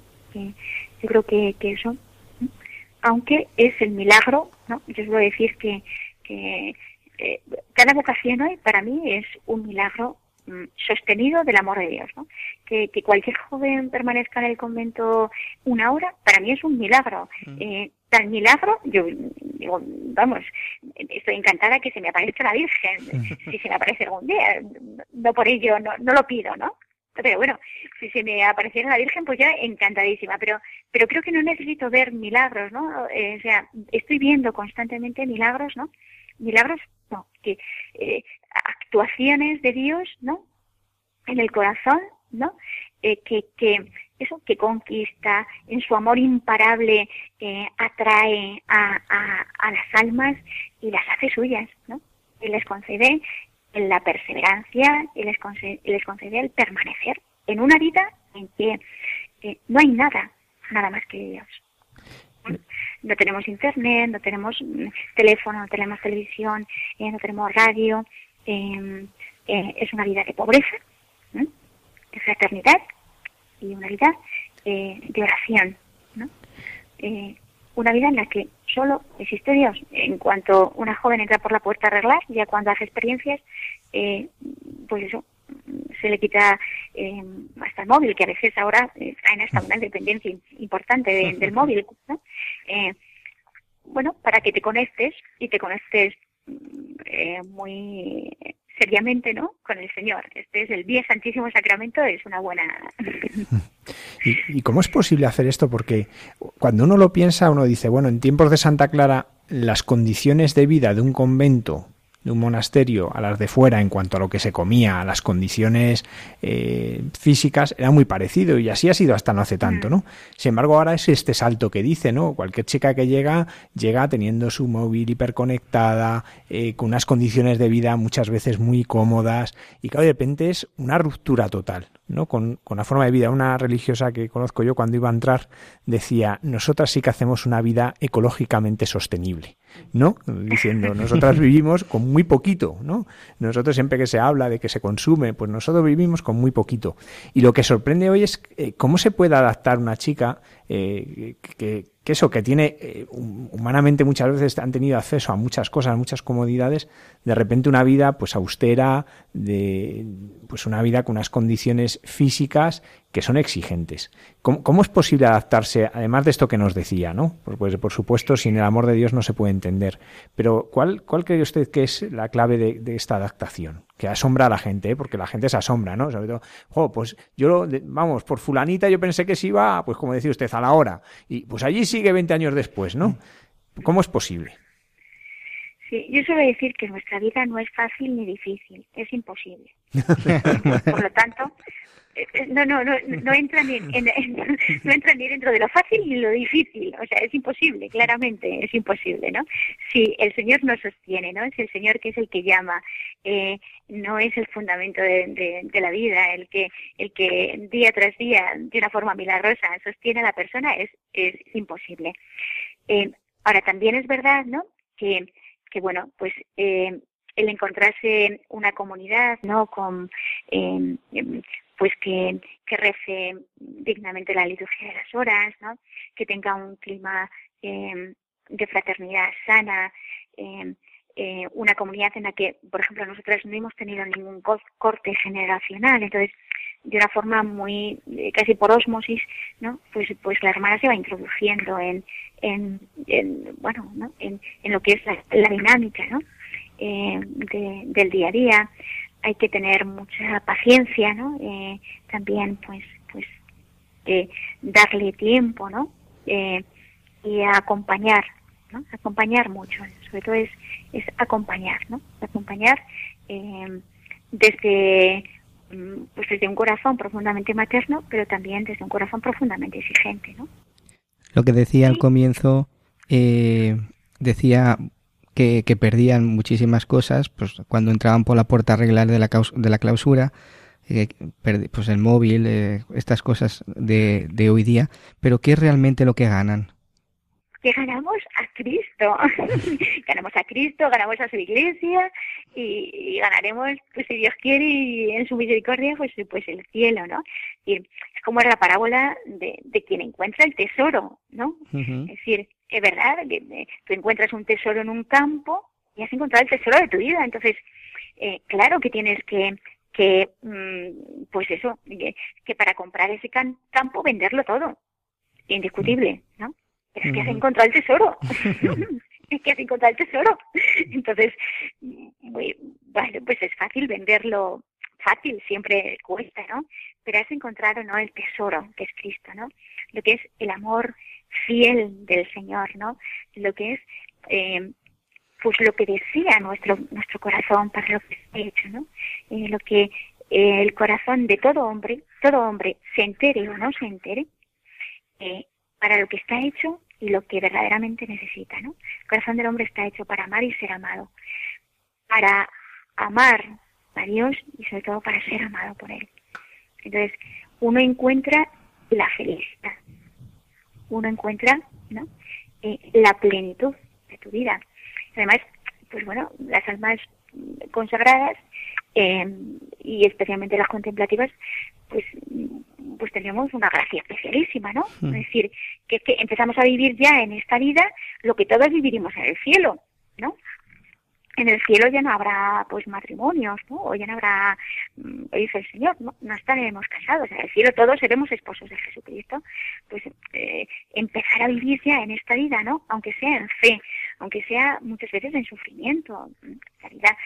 cuando entramos por la puerta a arreglar, eh, no nos salen, no nos salen eh, alas, somos angelitos, somos personas, personas humanas, con las mismas dificultades, con las mismas manías, con las mismas eh, pues personalidad con la que cada uno tenemos, ¿no? Entonces, pero eso, ¿qué encontramos? Pues, pues, pues encontramos la felicidad que da el pertenecer a Cristo, ¿no? Lo que todos encontraremos en el cielo. ¿Qué es el cielo? El, el ver cara a cara a Dios, ¿no? el gozar eh, sin el velo de la fe del amor de Dios. El que Él será totalmente nuestro y nosotros seremos totalmente suyos. Entonces, empezar a vivir ya en esta tierra así, eh, pues es un gozo. Y en este cielo también nos encontraremos con nuestra madre. ¿Cómo es la relación de una esposa de Jesús con la madre de su esposo? ¿Cómo es la relación que ustedes tienen con la Virgen María? Pues como es madre de nuestro esposo, pues es nuestra madre. Yo no sé llamar a la Virgen de otra forma que, madre. Quizá otras personas, cada uno tiene su experiencia personal con María, ¿no? Para mí es mi madre, ¿no? Y es la madre de la fe, o sea, es eso, la madre que me lleva a Jesús, ¿no? Y, y, y quién no sabe cómo es una madre, ¿no? ¿Quién, ¿Quién no sabe cómo es una madre que es la que siempre te está esperando, la que siempre, eh, la que siempre te ayuda, la que siempre te sostiene, la que siempre mira por ti, la que eh, siempre hace lo mejor por ti, eh, la que siempre te consuela, ¿no? ¿Quién de los que están escuchando en este momento Radio María no sabe lo que es una madre, no? Y, y bueno, imagino que también los que están escuchando Radio María saben qué madre tenemos, ¿no? Eh, eh, eh, ahí en Radio María, imagino, no he escuchado nunca Radio María, pero imagino que, que lo que el propósito de Radio María es, es, pues eso, que María nos lleve a Jesús, ¿no? que María nos coja, ¿no? Como el niño pequeño, ¿no? Y nos mm. lleve a, a Cristo, ¿no? Que en María encontremos, pues, pues nuestro gozo, que a ella recurramos, que, ella sea realmente, literalmente, nuestra madre. Y nuestra madre de la fe, ¿no? Necesitamos, ¿no? Que, que ella sea madre y maestra, ¿no? Que ella sea eh, pues, quien nos enseñe a ir a Cristo, ¿no? Eh, quien nos ponga delante de Cristo. Eh, entonces, ¿cómo es la relación? pues como con una madre. Eh, también añadiría ¿no? que, que para clara, eh, María es, es nuestro modelo y ejemplo. Si de San Francisco se dice que es el alter Christus, el otro Cristo, eh, de Santa Clara se dice que es el alter María. Entonces, la otra María, ¿no? ¿Qué es ser Clarisa? Pues es, es ser María para Jesús. María es la que como madre ha estado al lado de Jesús en todos sus misterios, la que le ha acogido en sus brazos siendo niño, la que la ha protegido, eh, la que le ha el que ha enseñado, el que ha estado al lado de Jesús, pues, pues eso, en los momentos fáciles, en los momentos mm, de la cruz, en los momentos, pues eso es ser, ¿no? Clarisa. San Francisco, desde San Francisco tenemos muy poquitos escritos dichos claramente a, las clarisas, ¿no? Solo tenemos una forma vivendi, que son cuatro líneas, pero que es el Evangelio de la Anunciación. ¿no? Dice, ya que os habéis hecho eh, hijas y esclavas del Altísimo Dios, ¿no? Y habéis querido em, seguir las huellas de Jesucristo haciendo vuestra, eh, haciendo sus esposas, ¿no? Eh, es un paralelo, es decir, ¿cuál es vuestra forma de vida? Ser María ser María. María es la que en oculto, en lo sencillo, en, en, lo humilde, ¿no? Eh, está amando a Jesús. Sea un Jesús crucificado, sea un Jesús apostólico, sea un Jesús niño, sea un Jesús eh, Eucaristía. Estar, ¿no? Estar al lado de Jesús. Pues como decía ahora, es verdad que Radio María es eso, ¿no? Con Jesús, eh, con María, llevarnos a Jesús. Y, le aseguro que esta noche, a través de usted, su Asunción, eh, esto se ha cumplido. Porque ha sido como estar en el locutorio con ustedes, ¿no? Para mucha gente que no ha entrado en un locutorio nunca, o para algunos que no pueden hacerlo porque están enfermos, esta noche está siendo de estar con ustedes en el locutorio. La única pega es que luego no pueden comprar dulces, eso sí, ¿no? pero pero es, una preciosidad poder, poder vivir esto, poder tener este tiempo con, con usted y, adentrarnos. Una cosa que a veces cuando vamos a los locutorios, luego a veces las hermanas nos dicen algo, ¿no? Nos piden algo de cara hacia ellas. ¿Qué, qué nos pide usted a, todos los que hoy estamos escuchando? Pues eh, que nosotros también somos necesitadas y que, que lo mismo que mm, nosotros estamos aquí por cada miembro de la Iglesia, no nos pertenecemos a nosotros mismas, sino que pertenecemos a Cristo y a la Iglesia, eh, también les pedimos, ¿no? Pues el que recen constantemente eh, por nosotras para que seamos en una iglesia, para que, para que cada vez vivamos con más fidelidad ¿no? nuestra vocación, para que, para que cada vez amemos más a Jesús y a María, ¿no?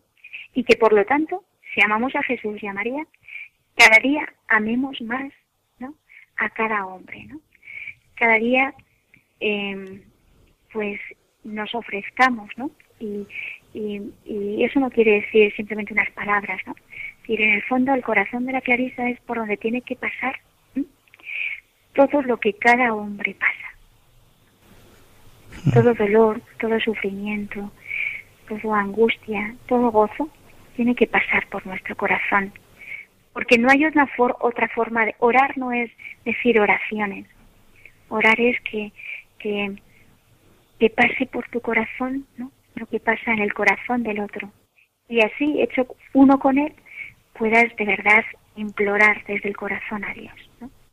Es lo que ha hecho Jesús. ¿no? Jesús se ha encarnado y ha, hecho pasar por su corazón todo, hasta nuestro propio pecado. Eh, pues pedir, ¿no? Pedir para que para que no nos cansemos nunca de esto, ¿no?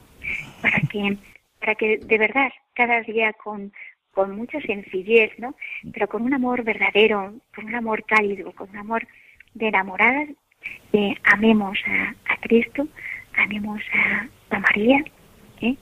Y amemos a todas las almas, a los enfermos, a los niños, a los pobres, a los que se sienten eh, desesperanzados, que tengan también, ¿no? que tengan la seguridad que en esas noches tan largas, que en esos días mm, a veces sin esperanza, eh, hay alguien que, que, que, intercede por ellos y que por lo tanto necesita también que ellos intercedan por nosotros.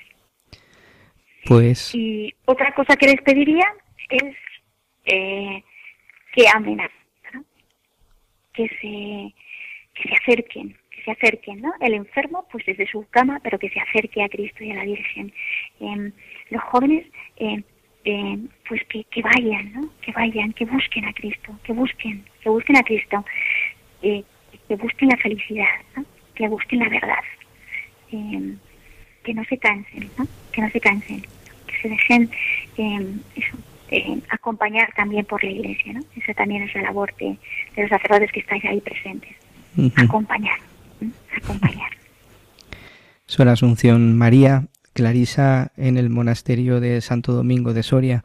Muchas gracias por haber querido compartir esta noche a pesar de las horas que para ustedes son importantes, horas de descanso y que seguro que ahora dentro de poco le tocará pues ir al, al Santísimo. A la vela. A la, a la vela. me, toca ir a la vela ahora. Pues pedirle también pues que, que, se acuerde de nosotros, que rece por, por Radio María, por todos los oyentes, como bien ha dicho, y agradecerle una, una vez más pues que haya querido eh, compartir con nosotros eh, pues el, interior del corazón de una Clarisa y, y sobre todo la experiencia que, que, usted ha tenido con el Señor, que como decía el Padre Javier, pues ha sido de mucha ayuda para cada uno de nosotros y, y que nos sirve pues para la meditación y para la adoración. Muchas gracias. Gracias también a, a vosotros y a, y a, cada, a cada uno de, de, los que han escuchado. Ya, si, si, si han permanecido escuchando esto, pues ya van directos al cielo. ya, ya van directos al cielo. Entonces, pues no, muchas gracias. Es algo que no solemos hacer, ¿no? Pero que estos dos sacerdotes que hay ahí, pues la verdad es que, que son eh, dos sacerdotes que queremos mucho y que, y que, y que bueno, pues que hemos accedido también en este año especial jubilar de gracia, ¿no? Pues, pues también de una forma especial eh, eh, poder ¿no? Eh, dar este pobre testimonio. Cualquiera de mis hermanas lo hubiera hecho muchísimo mejor. pero bueno, que sepan, ¿no? O sea, que sepan que, que, por quién estamos aquí y para quién estamos aquí. con un gozo inmenso, el gozo que da ser de Cristo. Muchísimas gracias y que Dios las premie y las bendiga por, por tanto bien que hacen por nosotros lo mismo, que Dios siga bendiciendo a, Radio María, porque es verdad que nunca he escuchado Radio María, pero sé de tanta, tanta, tanta, tanta gente que escucha Radio María eh, día y noche eh, y que hace tanto, tanto, tanto bien. Entonces, eh, también un gracias a, a, Radio María y a los que hacéis posible, claro, Radio María. Muy buenas noches, Sor. Buenas noches, muchísimas gracias. Que el Señor les bendiga a todos.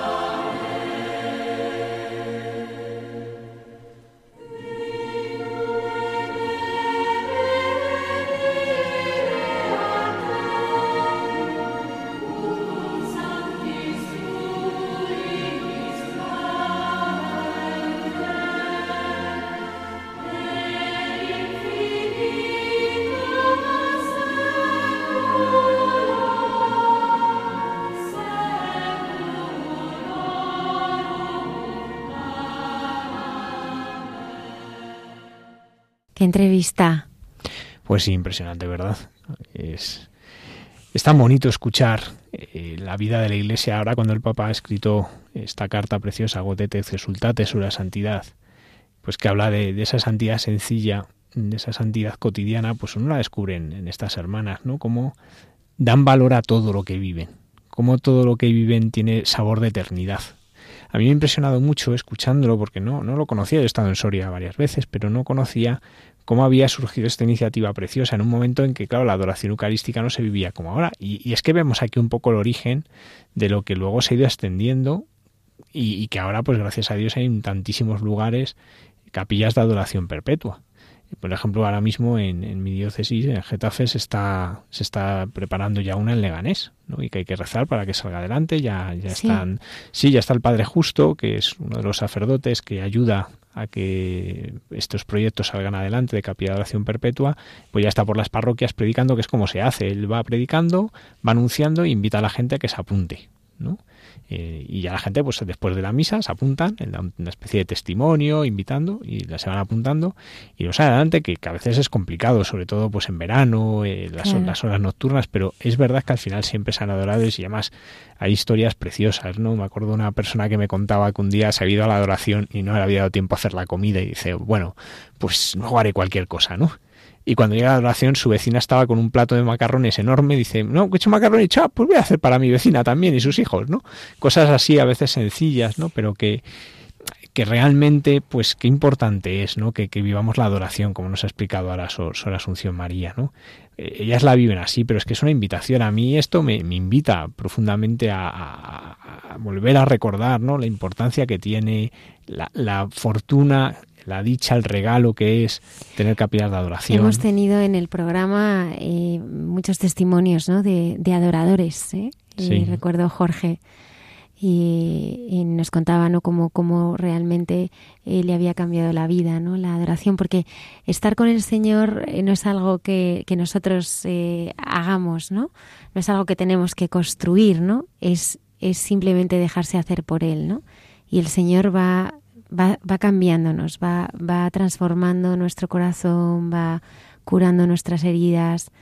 El Señor eh, en, en, en, la adoración ¿no? es, es bálsamo para nuestra vida. Sí, a mí me ha llamado mucha la atención cómo San Asunción María lo decía varias veces, ¿no? El Señor sana, el Señor sana. Bueno, es que es el único. Y, y, es verdad que a mí, vamos, yo me voy a descargar el podcast, ¿no? Para poder escuchar de nuevo el programa, volver a escuchar esta entrevista, porque es que hay un montón de cosas que, es que son impresionantes de lo que ha dicho, estas claves para la adoración, estas tres claves, eh, cómo nos ayudan, pues eso, a vivir nosotros la adoración, ¿no? es como un decir, bueno, que, estoy llamado de nuevo a vivir pues con más profundidad y, es precioso.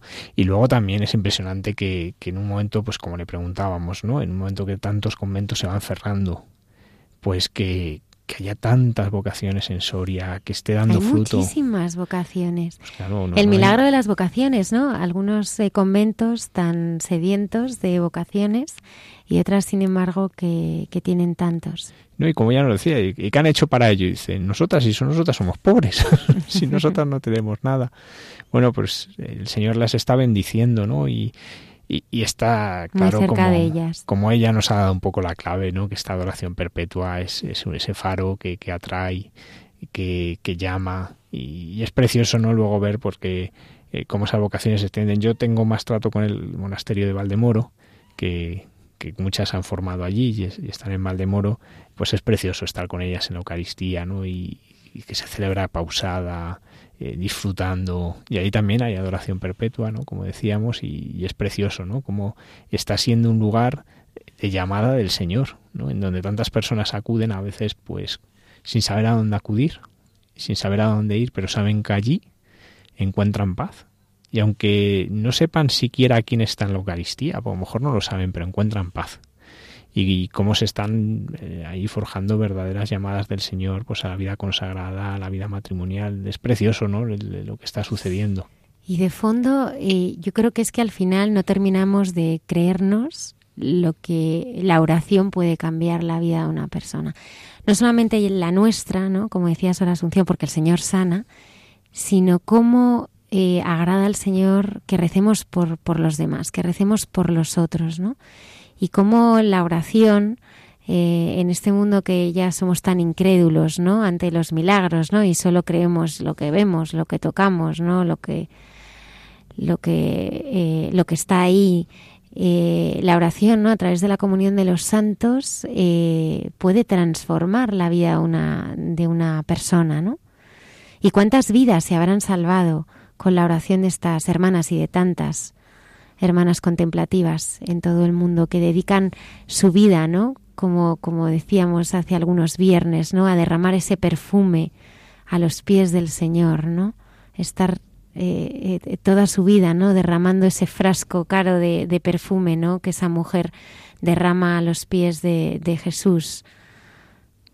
Yo a veces pienso que cuando llegue al cielo me dirán, mira, te vamos a presentar a las personas por las que estás aquí. Y allí habrá un montón de monjas que no conocemos, seguramente, y, que serán las que han rezado por nosotros. Y muchas veces pienso que algo así nos va a pasar. Seguro que sí. Continuamos aquí en Hay mucha gente buena en Radio María.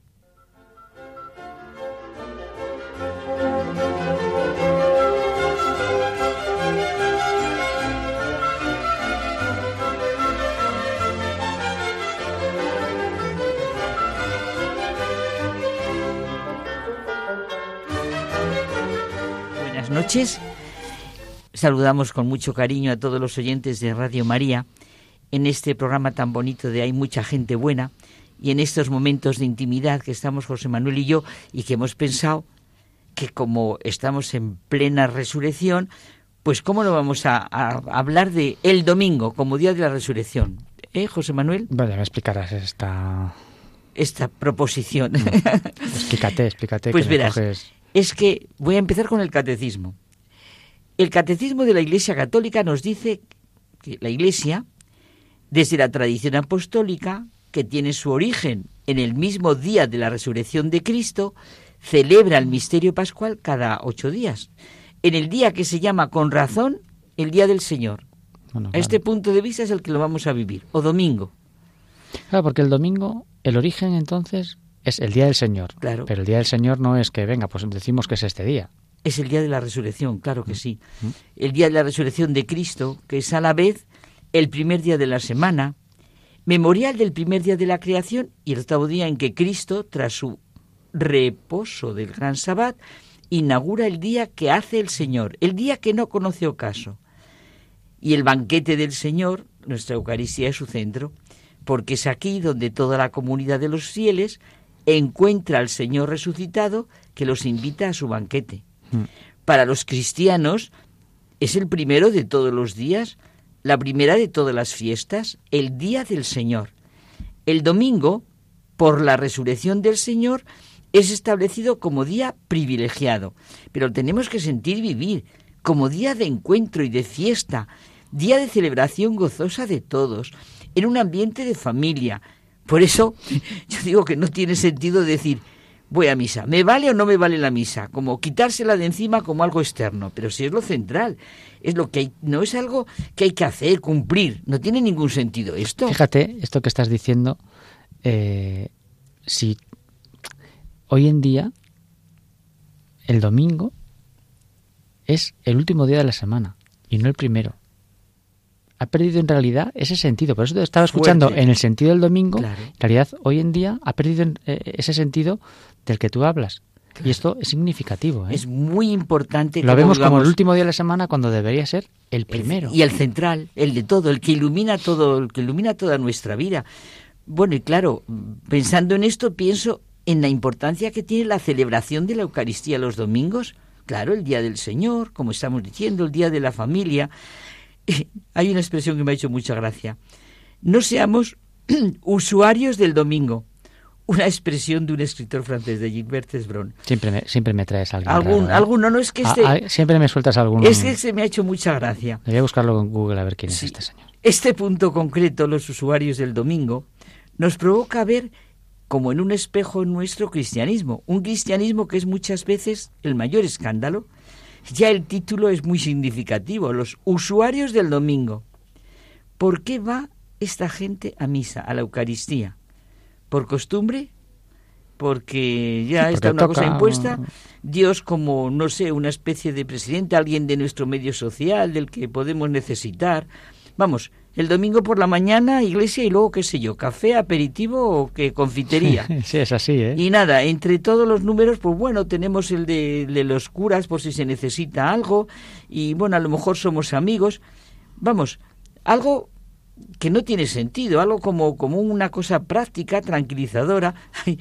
Eso de que hágase usted contable en tres meses, ¿no? Que nos proponen los anuncios de los periódicos.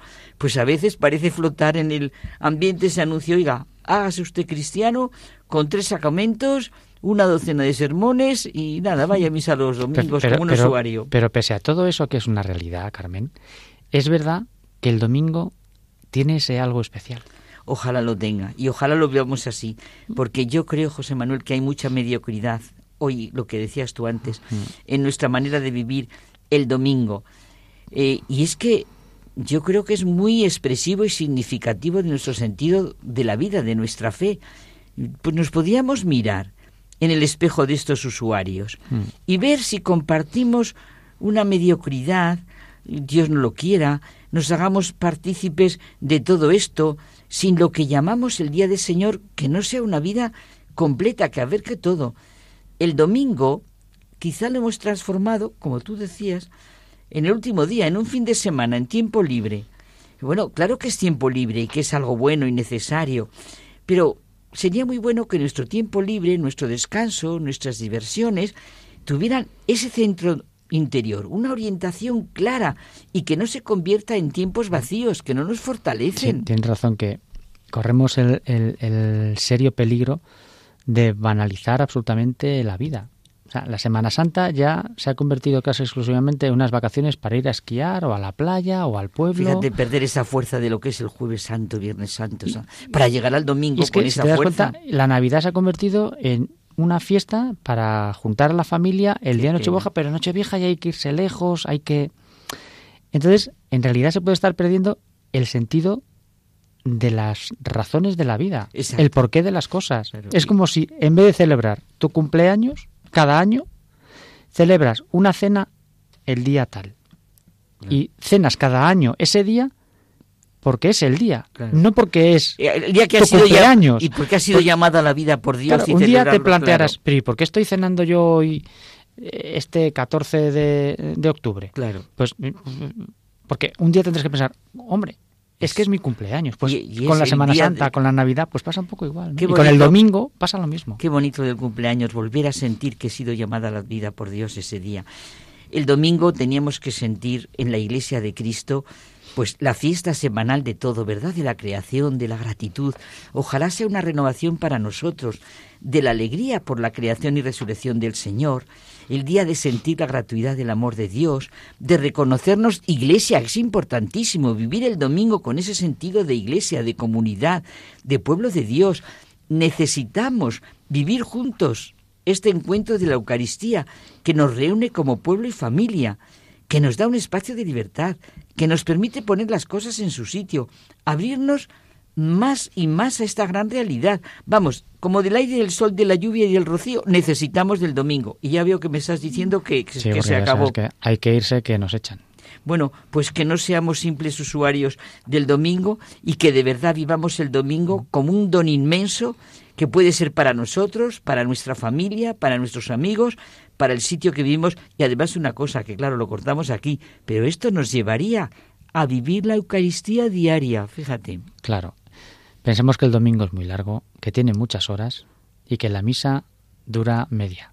Y ojalá no dure media, ojalá dure y la vivamos celebrándola como hay que celebrarlo. Pongamos las cosas en su sitio. Pongamos las cosas en su sitio. Buenas noches. Buenas noches.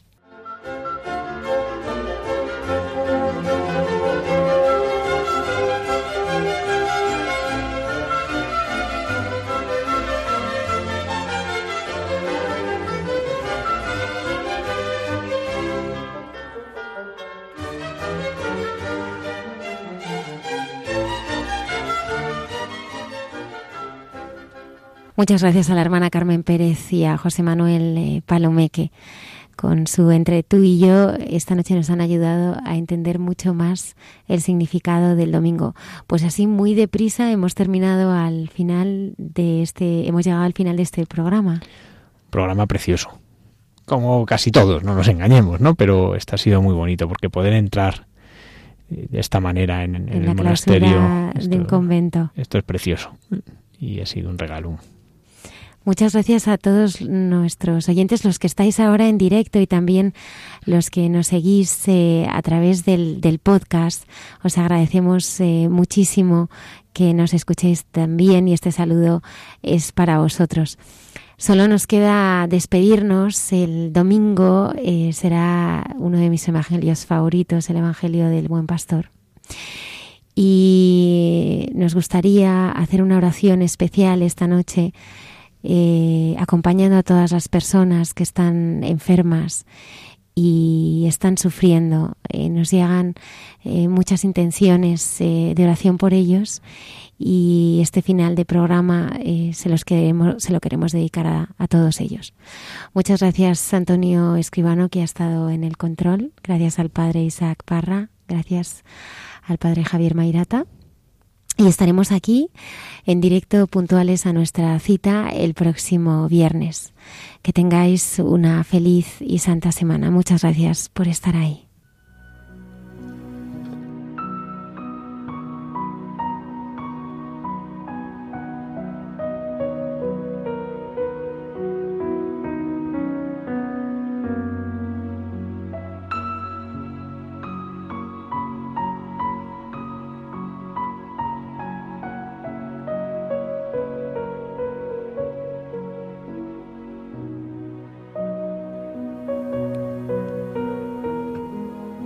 El Señor es mi pastor, nada me falta.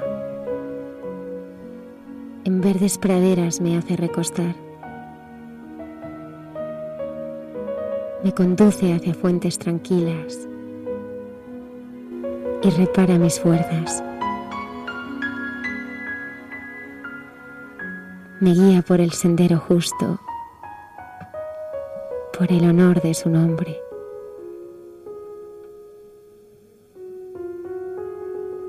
Aunque camine por cañadas oscuras, nada temo, porque tú vas conmigo. Tu vara y tu callado me sosiegan. Preparas una mesa ante mí enfrente de mis enemigos.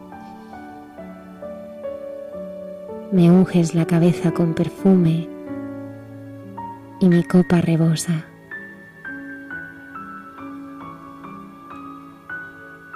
Tu bondad y tu misericordia me acompañan todos los días de mi vida. Y habitaré en la casa del Señor por años sin término. El Señor es mi pastor. Nada me falta.